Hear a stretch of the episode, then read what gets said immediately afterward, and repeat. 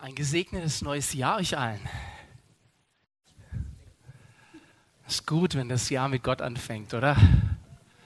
So gut ihn anzubeten, so gut seine Gegenwart zu erleben. Ich wünsche mir noch viel mehr Bewusstsein seiner Gegenwart. Ich liebe diese Stelle aus diesem Lied Holy Spirit. Let us become more beware of your presence. Wow, was, wenn wir uns dieser Gegenwart Gottes immer mehr bewusst werden. Und wisst ihr, das ist gut, wenn wir mit Wahrheiten in dieses Jahr einsteigen. Es ist gut, wenn wir mit Wahrheiten Gottes in dieses Jahr einsteigen, wie wir es vorher schon getan haben. Und das ist was anderes als ein schöner Neujahrsvorsatz. Manche von uns haben vielleicht Neujahrsvorsätze getroffen. Ja, ihr kennt diese Sachen, die man sich so an Silvester vornimmt und die dann bis zum 6. Januar, bis zum Feiertag schon wieder ad acta gelegt sind. Und ich möchte von Anfang an klarstellen, dass das, was ich heute hier sage und über was ich heute hier spreche, kein Neujahrsvorsatz ist, sondern eine Entscheidung, die Wahrheit Gottes auszusprechen.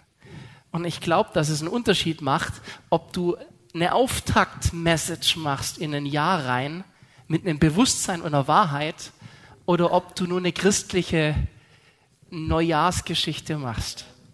Und das machen wir heute nicht. Das, was wir heute sprechen, ist eine tiefe Wahrheit, die in unser Bewusstsein und das Bewusstsein unserer Identität eingehen soll. Und deswegen habe ich ganz bewusst heute eine Message gewählt, die sendend ist. Weil ich glaube, dass es gut ist, wenn wir wissen, wozu wir 2020 gesandt sind. Und so viel sei schon verraten, das ist auch 2021 nicht anders. Und ich habe euch zum Einstieg einen Psalm mitgebracht, auf den ich auch aufsetze. Und dieser Psalm gehört, wie viele von euch wissen, zu meinen Lieblingspsalmen. Das ist der Psalm 103. Leute, lasst euch das auf der Zunge zergehen. Lobe den Herrn meine Seele und was in mir ist, seinen heiligen Namen.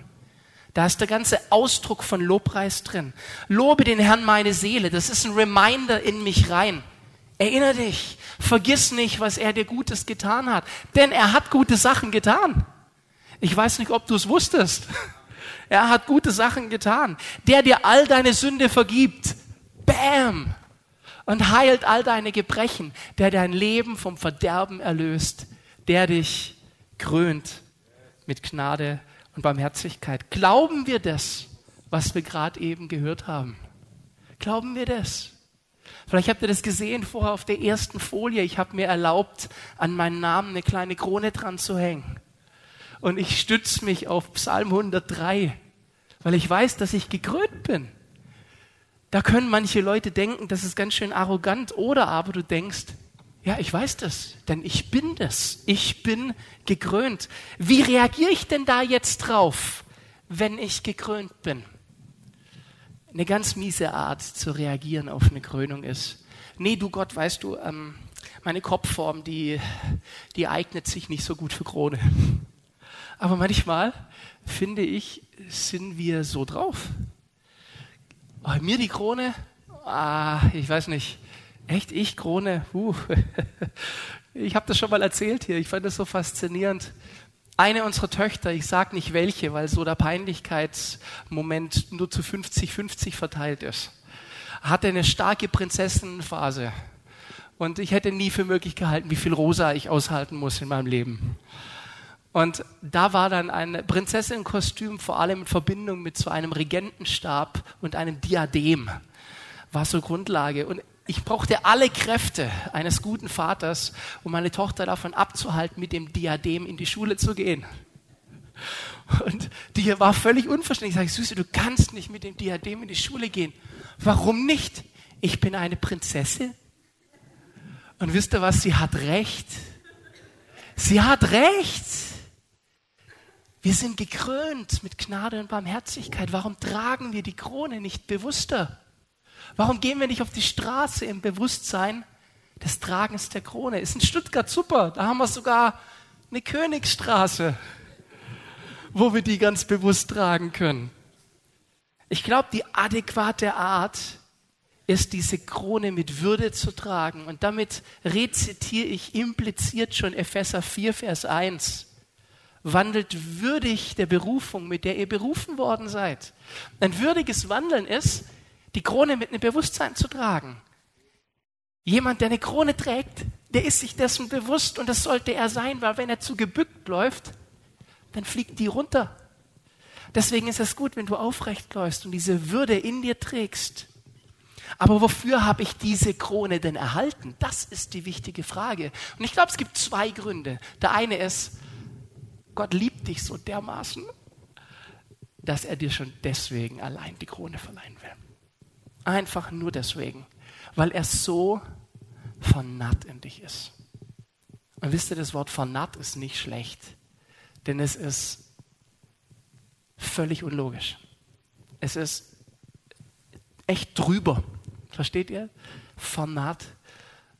Wenn ich realisiere, wie sehr Gott mich liebt und wie viele Gründe er hätte, es nicht zu tun, dann muss ich sagen, Gott, das ist verrückt, dass du mich liebst. Er ist vernarrt in dich. Das ist der erste Grund. Und der zweite Grund ist, glaube ich, ganz fest, dass du die Krone auch für andere trägst. Und ich baue hier auf eine ganz, ganz markante Bibelstelle aus dem 2. Korinther 5, Vers 20. Die baut sich auf im Vers 17. Und das ist ganz wichtig vorher zu wissen. Ist jemand in Christus, so ist er eine neue Kreatur. Das Alte ist vergangen, Neues ist geworden. Das ist wichtig, dass du realisierst, der Nicht-Kronenträger, der ist weg.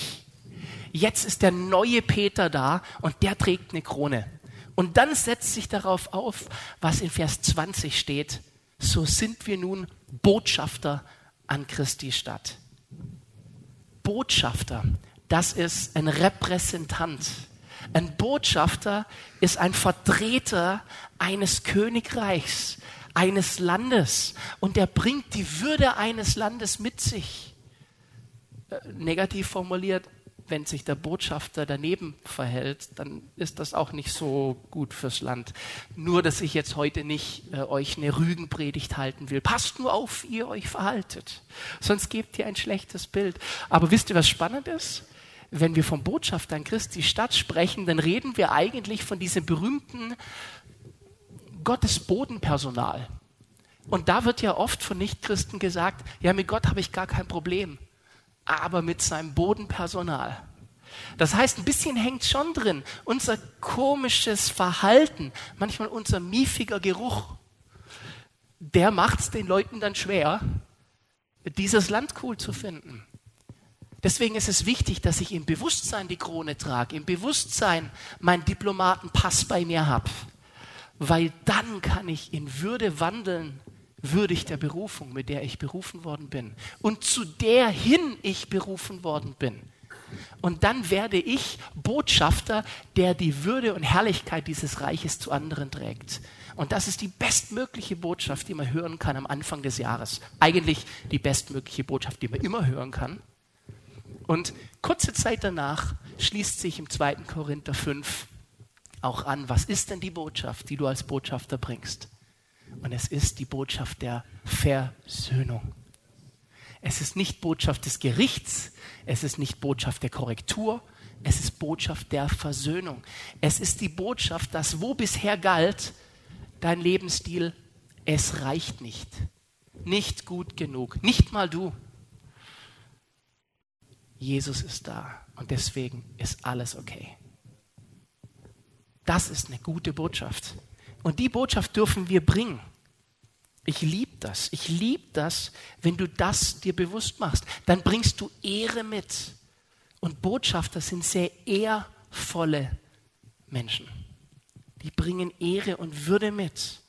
Natürlich muss ich in dem Kontext nicht nur die Botschafter an Christi Stadt rezitieren, sondern auch den berühmten 1. Petrus 2, Vers 9. Ihr aber seid ein auserwähltes Geschlecht. Ein Botschafter der ist auserwählt. Ein königliches Priestertum, königlich. Wir tragen die Krone oder ihr Ladies, das Diadem. Ein königliches Priestertum, eine heilige Nation, ein Volk zum Besitztum. Dieses Besitztum kann man auch übersetzen mit in Besitznahme. Das heißt, du nimmst etwas auch ein. Wir sind oft so schrecklich passiv. Es ist gut, wenn wir Dinge einnehmen. Es ist gut, wenn wir uns bewusst machen und sagen, hier meins, mein Bereich, meine Verantwortung, damit ihr die Tugenden oder was mir als Übersetzung besser gefällt, Herrlichkeiten dessen verkündigt, der euch aus der Finsternis zu seinem wunderbaren Licht berufen hat. Und in Bezug auf Licht finde ich das Verkündigen schön übersetzt mit reflektieren oder widerspiegeln. Vor ein paar Jahren habe ich mal irgendwo eine Message gehalten, ich glaube, es war bei einer Leiterschaftsschule, da habe ich über die Stelle gesprochen und habe danach jedem so einen kleinen fluoreszierenden Stern ausgeteilt, wie die in Kinderzimmern oft an der Decke hängen. Dass du dir bewusst machst, so bin ich, das Licht leuchtet drauf und dann reflektiere ich es. Das ist unsere Aufgabe. Und das ist so gut. Das ist so cool, wenn du dir bewusst machst, die Krone ist mir verliehen und der, der die Krone verleiht, der traut mir zu, dass ich die in Würde trage. Das ist cool. Das auserwählte Geschlecht, das heißt, indem er dich erwählt, indem er sagt, Conny, die Krone, die passt perfekt auf deinen Kopf. In dem Moment weiß er auch, und ich traue ihm zu, dass er sie in Würde trägt. Nur, dass wir immer wieder uns bewusst machen müssen, dass wir sie tragen. Das Problem ist nicht der Kronenverleiher, sondern manchmal wir als Träger. Denn wir sollen es sein, Träger der Krone und damit Träger seiner Herrlichkeit. Nur wo tragen wir die denn hin? Jetzt haben wir in unserer Gemeindevision diese schöne Formulierung, Gesellschaft verändern. Diesen tollen Dreiklang, Gott lieben, Gemeinde leben, Gesellschaft verändern. Und als erstes wollen wir Gott lieben. Dann wollen wir Gemeinde leben. Ich hoffe, dass wer hierher kommt, sich in Liebe aufgenommen fühlt. Aber hey, wir haben auch einen Grund und der ist nicht Glüppchen zu sein sonntags. Das ist nicht unser eigentlicher Grund, sondern wir dürfen Botschaft sein und Botschaftbringer sein und Ehrebringer sein in die Gesellschaft rein. Im Prinzip sind wir Repräsentanten seines Königreichs. Der traut mir, wow. Ich gehe raus und Gott sagt, Peter, dir traue ich zu, dass du den Himmel gut repräsentierst. Da gibt es Tage, da würden das die Mitglieder meiner Familie in Frage stellen. So sind die zu mir. Wir sind Mittler. Und was meint es, Mittler zu sein? Was meint es, wenn wir lesen, wir sind ein königliches Priestertum? Was meint es, wenn da steht Priester? Was ist denn ein Priester? Ein Priester ist ein Mittler gewesen zwischen Gott und Menschen. Die erste Aufgabe des Priesters, gar keine Frage. Anbeter. Die erste Aufgabe eines Priesters war, im alten Bund Anbeter zu sein. Und ich glaube, das ist eine Hauptaufgabe eines Priesters. Aber das werde ich heute nicht fokussiert beleuchten, denn wir steigen ab 19. Januar in eine dreiteilige Predigtserie zum Thema Anbetung, Worship und Lobpreis ein. Und dann werden wir das gut thematisieren. Ich möchte den zweiten Punkt betonen, das ist das Vermittlersein. Vermittler ist jemand, der in irgendeiner Form etwas rüberbringt, was ohne den Mittler nicht rüberzubringen wäre. Jetzt stellen wir uns vor, wir sind Gesellschaftsveränderer. Was bedeutet das in meinem Alltag? Ich darf, und das traut mir Gott zu, Menschen in meinem Umfeld mit Gott bekannt machen. Das heißt, ich bin der Botschafter des Landes, der die Bekanntschaft herstellt und dann direkt vermittelt. Das ist der Wahnsinn. Nur finde ich, wir machen die Sache ziemlich kompliziert. Wir, wir schämen uns manchmal oder haben Selbstzweifel. Kann ich das auch gut? Bin ich würdig genug? Bin ich wertvoll genug? Und es behindert unseren eigentlichen Job. Ein Repräsentant weiß, mit mir kommt Königreich. Und wenn du das Bewusstsein hast im Alltag, in deiner Firma zum Beispiel, dann kann was passieren. Stell dir mal deinen nächsten Arbeitstag vor oder deinen nächsten Tag in der Schule oder in der Uni. Und da begegnet dir jemand, dir jemand, der, Dankeschön. Der einen trockenen Hals hat, werden wir natürlich nicht, wenn wir merken, jemand hat einen trockenen Hals und kriegt einen Hustenanfall, nach der nächsten Wasserflasche greifen und proaktiv der Person was zum Trinken geben, weil wir gut erzogen sind. Das ist ein Mittler. Was der Janik gerade gemacht hat, ist nichts anderes als ein Bedürfnis festzustellen bei mir, mir sogar das Wasser auszuschenken. Und wenn er es jetzt richtig gut macht, dann erklärt er mir, wo das Wasser jetzt steht. Und Leute, dann geht es um Mündigkeit. Den ersten Schluck, den gibt er mir und sagt mir, Peter, guck mal, das ist gutes Wasser und das hilft dir gegen den trockenen Hals. Der nächste Schritt ist, dass ich weiß, wo ich mir wieder neues Wasser selber nachholen kann. Und das führt Menschen nicht in Abhängigkeit zu uns, sondern lässt uns Botschafter sein, die Menschen connecten mit der Quelle des Wassers. Und ich glaube, darin liegt eine Riesenaufgabe und das ist nicht kompliziert. Jemand Wasser zu bringen und ihm das Wasser zu erklären, ist nicht kompliziert. Und arg anders ist unsere Botschaft eigentlich gar nicht. Das ist der Vermittler. Der stellt eine Verbindung her. Aber generell ist eh wichtig, dass wir Menschen in Mündigkeit führen. Auch unsere Gemeinden sollen nicht Gemeinden sein, wo Abhängigkeit vorherrscht. Auch nicht Abhängigkeit vom Pastor. Oh, wer von euch kennt die Simpsons? Flanders, der Paradechrist. Und ich finde, wir Christen müssen Flanders aushalten. Mit allem, was an ihm kritisiert wird. Diese Szenen gibt es, an die dachte ich in meinen ersten Jahren als Pastor immer wieder, wo Flanders wegen allem möglichen Reverend Lovejoy anruft. Und der ist gerade beschäftigt mit seiner Spielzeugeisenbahn. Und Flanders ruft wieder an und das sind dann Fragen wie, Reverend Lovejoy, was soll ich morgen für Socken anziehen? Und der Pastor kriegt einen totalen Föhn. Das ist nicht die Aufgabe eines Pastors in einer Gemeinde. Ich glaube, die Aufgabe einer Gemeinde ist auch Mittler zu sein und Menschen mündig zu machen, selbst zum Wasser zu kommen. Die Aufgabe ist zu wissen, hier ist ein Ort, wo immer Wasser da ist und das könnt ihr euch holen. Und ich glaube, falsch verstehen wir es, wenn wir denken würden, mein Job ist es jedes Mal, jedem von euch ein Wasser auszuteilen. Also manchmal übernehmen wir uns und machen es unnötig kompliziert. Was macht indes ein König? Der regiert. Das macht ein König. Königliches Priestertum. Der Priester vermittelt und betet an. Der König regiert. Und ein anderes Wort für regieren ist für mich Verantwortung übernehmen. Wenn wir ein Volk zum Besitztum sind, dann heißt es, dort, wo wir hingestellt sind, dürfen und sollen wir Verantwortung übernehmen. In deiner Firma, dort, wo du bist, bist du hingestellt, um Verantwortung zu übernehmen. Sogar in der Familie, wo du der einzige Christ bist, bist du hingestellt, um zu regieren, um Verantwortung zu übernehmen. Lasst mich ein noch heftigeres Wort dafür verwenden, im biblischen Kontext. Das ist das Wort herrschen das ist ganz schnell missverständlich, weil das Wort herrschen im menschlichen Kontext eine ganz negative Prägung hat, einen ganz negativen Touch.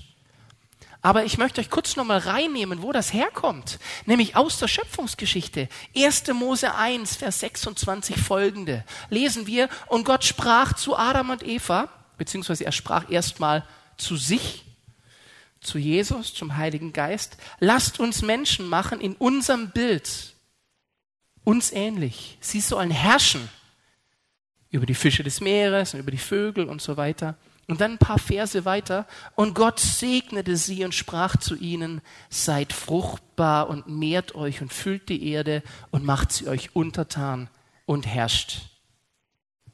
Herrschen ist etwas, was Gott in uns reingelegt hat. Das ist das positive Besitztum. Das Problem ist, dass immer dann, wenn Gott gute Dinge in uns reinlegt, der Feind kommt und sagt, da kann man was dran schrauben und drehen. Und deswegen haben wir an dem Wort herrschen so ein Problem, weil wir sofort auf Machtmissbrauch kommen, auf Missbrauch im Allgemeinen, auf Selbstbeweihräucherung, auf sich selbst etwas zukommen lassen, was einem nicht zusteht, auf Unterdrückung. Herrschen heißt Verantwortung übernehmen und gut führen, Einfluss haben. Das ist Gesellschaft verändern. Tatsächlich traut Gott uns zu, dass wir Mitregenten mit ihm sind oder Unterregenten. Abteilungsleiter. Wir haben über die Weihnachtstage einige Zeit gehabt, um ein paar schöne Filme zu gucken. Unter anderem waren die Chroniken von Narnia dabei, der erste Teil. Und da gibt es die Stelle, wo die Pevensi-Geschwister am Schluss von Aslan, dem Löwen, eingesetzt werden zu Regenten, inklusive dem sehr schönen Teil, der mir erstmalig auffiel. Einer der Geschwister, Peter, ist Peter der Prächtige. Ich möchte gern in Zukunft so hier. Nein, Franzi, nein. Marley, hör auf zu grinsen. Aber eigentlich nicht schlecht, weil da steckt was drin, was wahr ist. Die Frage ist halt, wie bewusst machst du dir, was deine Berufung ist? Und Gott will, dass du dir bewusst machst, ich bin prächtig. Und ich trage diese Ehre mit Bewusstsein und trage sie raus. Ein paar Tage später war es soweit, wir durften zusammen mal wieder in der Extended Version alle drei Herr der Ringe zusammen gucken über Weihnachten. So gut. Und erstmalig kam mir eine Szene ins Bewusstsein. Ich bin bald mit den popkulturellen Zitaten am Ende, aber ich lasse mich da gern jetzt kurz hinreißen. Die war mir bisher nicht aufgefallen, ist meine neue Lieblingsszene in der Herr der Ringe Trilogie. Elrond reitet heimlich bei der Heerschau der Rohaniter äh, in das Zelt von König Theoden und führt ein Gespräch mit Aragorn. Und er tut Aragorn, der bis dato nur der Waldläufer war, konfrontieren mit seiner Berufung. Er bereicht ihm das Schwert, das aus den Bruchstücken Narsils wieder zusammengeschmiedet ist und sagt ihm diesen markanten Satz, lass den Waldläufer hinter dir, folge nun dem Weg deiner Bestimmung. Im Englischen noch viel schöner. Become who you were born to be. Werde der, zu dem du eigentlich geboren wurdest. Ich übersetze frei und rezitiere das, was Jesus mit Nikodemus spricht, des Nachts im Garten. Wiedergeburt heißt, wieder zu werden, zu was ich eigentlich geboren wurde. Denn es gibt eine Grundlage, die von Anfang an in dich reingelegt ist. Und das ist der königliche Funke. Und der wurde uns geraubt. Und dahin wieder reinzukommen, das ist unsere Bestimmung. Aber wir müssen dazu die alte Aufgabe, den Waldläufer, ablegen. Es ist wichtig, manchmal einen Step zu machen, in was Neues rein und das Alte hinter sich zu lassen, damit du in dieser Königswürde wieder wandeln kannst.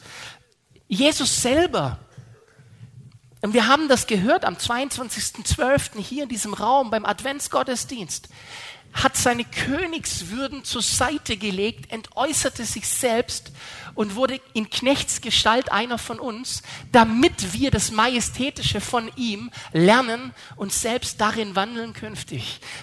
Das ist das göttliche Prinzip. Unser berufliches Umfeld, das Gesellschaft verändern, das ist ganz praktisch das, was wir jeden Tag leben sollen.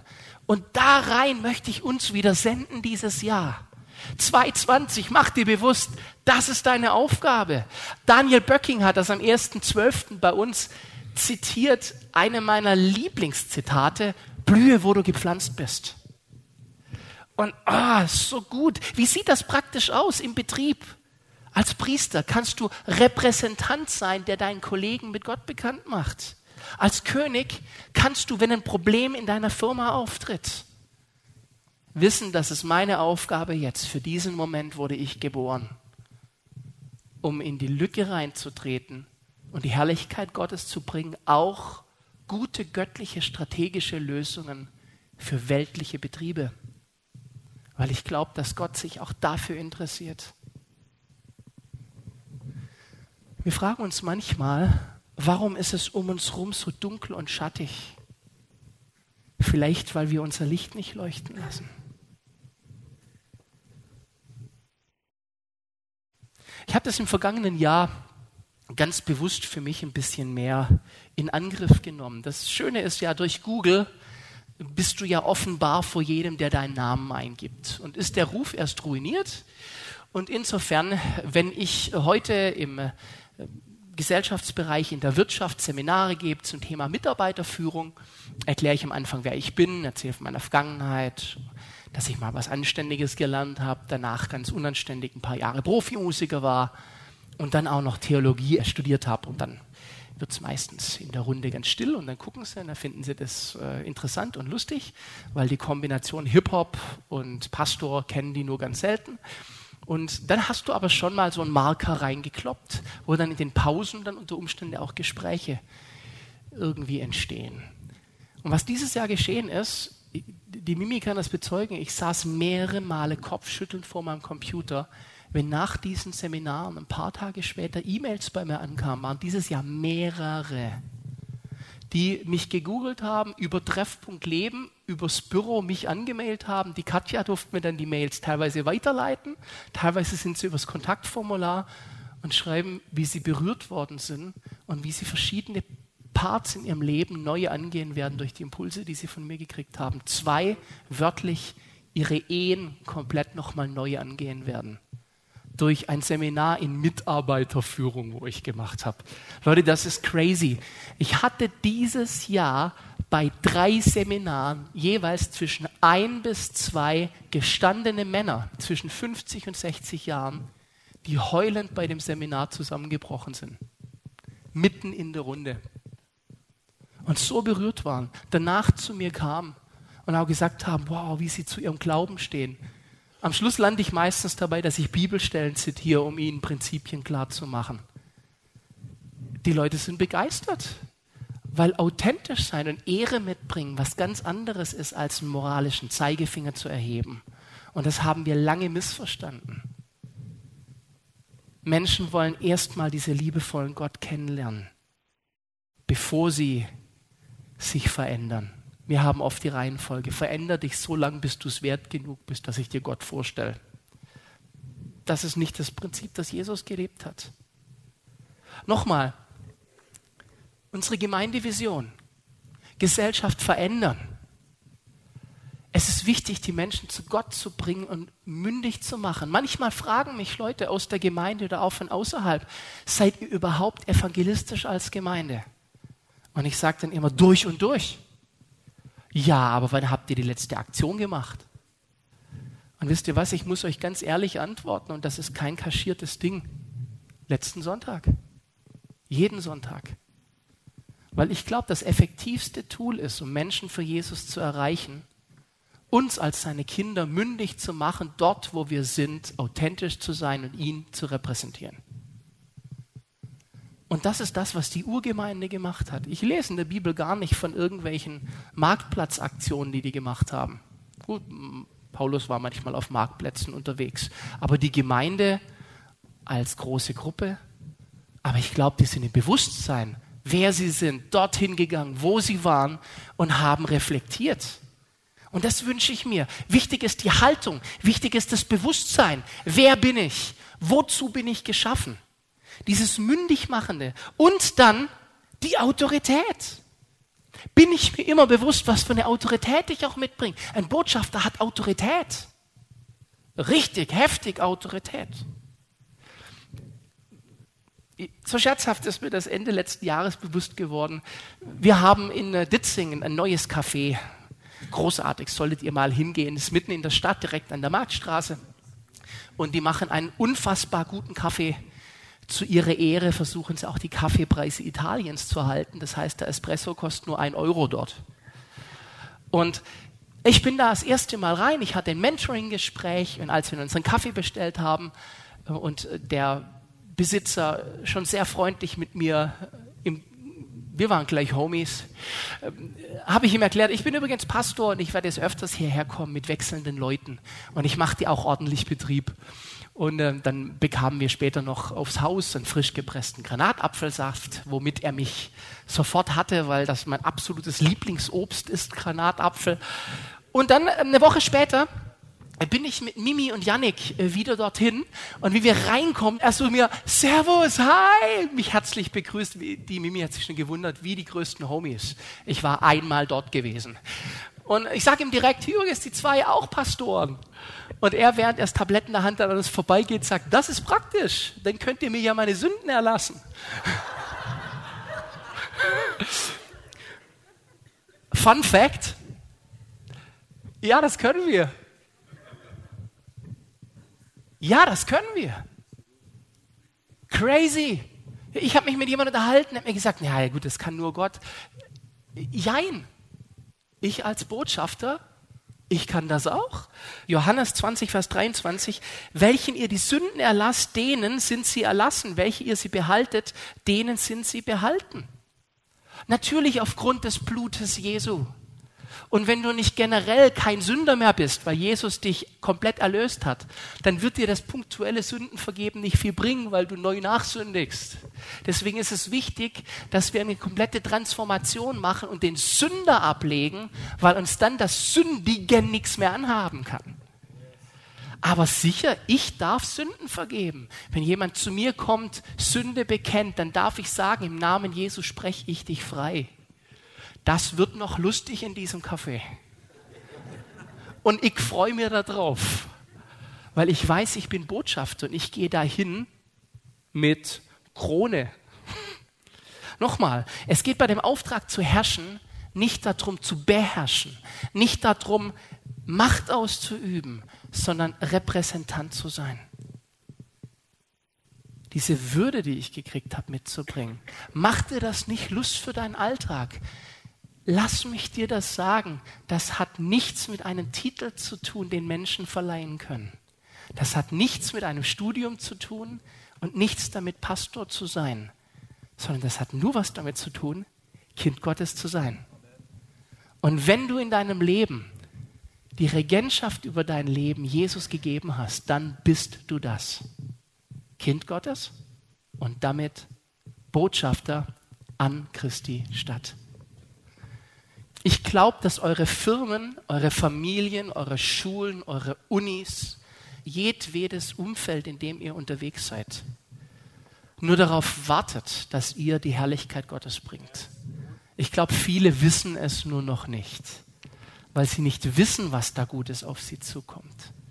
Die Bibel selbst spricht davon und sagt selbst, Römer 8, Vers 19, denn das sehnsüchtige Harren der Schöpfung wartet auf die Offenbarung der Söhne Gottes. Ich glaube, deine Kollegen warten darauf, dass du offenbar wirst. Sie wissen es nur noch nicht. Ich glaube, deine Firmenleitung wartet darauf, dass du offenbar wirst. Vielleicht gibt es in deiner Firma ein Problem. Das lässt sich nur lösen mit göttlichem Input. Jetzt bist du da. Zufällig. Zähl eins und eins zusammen. Ich glaube, du bist da nicht ohne Grund. Die Frage ist, bist du dir dessen bewusst? Machst du dir bewusst, warum du da bist? Natürlich, ich habe es vorher angedeutet, Matthäus 5, Vers 14 bis 16. Ihr seid das Licht der Welt. Es kann eine Stadt eigentlich die auf dem Berg liegt, nicht verborgen sein. Eigentlich kann es nicht sein, dass du das bestgehütetste Geheimnis deines Umfelds bist. Eigentlich kann es nicht sein. Es funktioniert nur, wenn du dein Licht nimmst und unter den Scheffel stellst, weil du sagst, ich bin nicht so der Kronentyp. Meine Kopfform eignet sich nicht für Krone. Die fällt mir sonst drunter. Nein, dann lern darin zu wandeln, aufrecht zu gehen. Als Frau musst du auch lernen, auf High Heels zu laufen. Okay. Funktioniert beim nächsten Punkt genauso. Ihr Männer, einen Anzug solltest du nicht nur anziehen, sondern du solltest ihn auch tragen können. Das ist ein Riesenunterschied. Es gibt Menschen, die ziehen einen Anzug an und du denkst, oh weh, ein Verkäufer. Und es gibt Menschen, die ziehen einen Anzug an und du denkst, bam. Mir wird nachgesagt, wenn ich einen Anzug anhabe und dazu noch Sonnenbrille, dass die Leute immer gleich an Mafia denken. Du musst einen Anzug tragen können. Hey, du musst die Krone tragen können. Aber leg die Krone doch nicht nur ab, weil du denkst, sie könnte dir runterfallen, sondern zieh sie dir an. Es geht nicht dabei, wenn du die Ehre des Königreichs mitbringst, Applaus zu generieren. Das ist nicht der Punkt, sondern es geht darum, treu in dem zu leben, wozu du berufen bist. Ich gebe euch nochmal diesen Quote. Blühe, wo du gepflanzt bist und ergänze ihn. Und pflanze dort, wo du blühst. Wenn du dir bewusst machst, dort wo ich bin, da will ich blühen. Und dann am Blühen bist, dann setz neue Pflanzen rein. Weil ich glaube, das ist der Ort, wo Wachstum geschehen wird. Nicht, dass mir jetzt alle freiwilligen Mitarbeiter bei TL weglaufen. Aber es geht noch nicht mal darum, dass deine Aufgabe ist, in der Gemeinde hauptsächlich mitzuarbeiten. Wobei wir das brauchen. Aber ich glaube, dein Hauptjob ist, dass du unter der Woche in diesem Bewusstsein unterwegs bist. Und dann bringst du reiche Ernte ein. Wenn du erst merkst, ich blühe und jetzt pflanze ich dort auch noch Dinge. Dem Kollegen, dem du das Wasser bringst, dem pflanzt du was, weil es lebendiges Wasser ist. Das trinkt sich nicht wie normales Hahnwasser. Da ist was drin. Und es ruft nach mehr. Das sind die Pflanzen, die du setzt. Tu es im Bewusstsein. Komm, lasst uns gemeinsam die Wahrheit, die wir gerade gehört haben, nochmal aussprechen. Ich habe euch die Bibelstelle aus Offenbarung 1. So schön, Offenbarung. Das sehnsüchtige Harren der Schöpfung sehnt sich nach dem Offenbartwerden. Die Offenbarung macht offenbar, was bisher verschlossen und verdeckt war. Lasst uns diese Stelle uns bewusst machen und jetzt auch nochmal gemeinsam laut aussprechen. Macht euch eins mit mir. Ihm der uns geliebt hat und uns von unseren Sünden gewaschen hat durch sein Blut und uns zu Königen und Priestern gemacht hat für seinen Gott und Vater. Ihm sei die Herrlichkeit und die Macht von Ewigkeit zu Ewigkeit. Amen. So gut. Könige und Priester, geht in dieses Jahr gesandt im Bewusstsein, dass ihr Botschafter seid an Christi Stadt.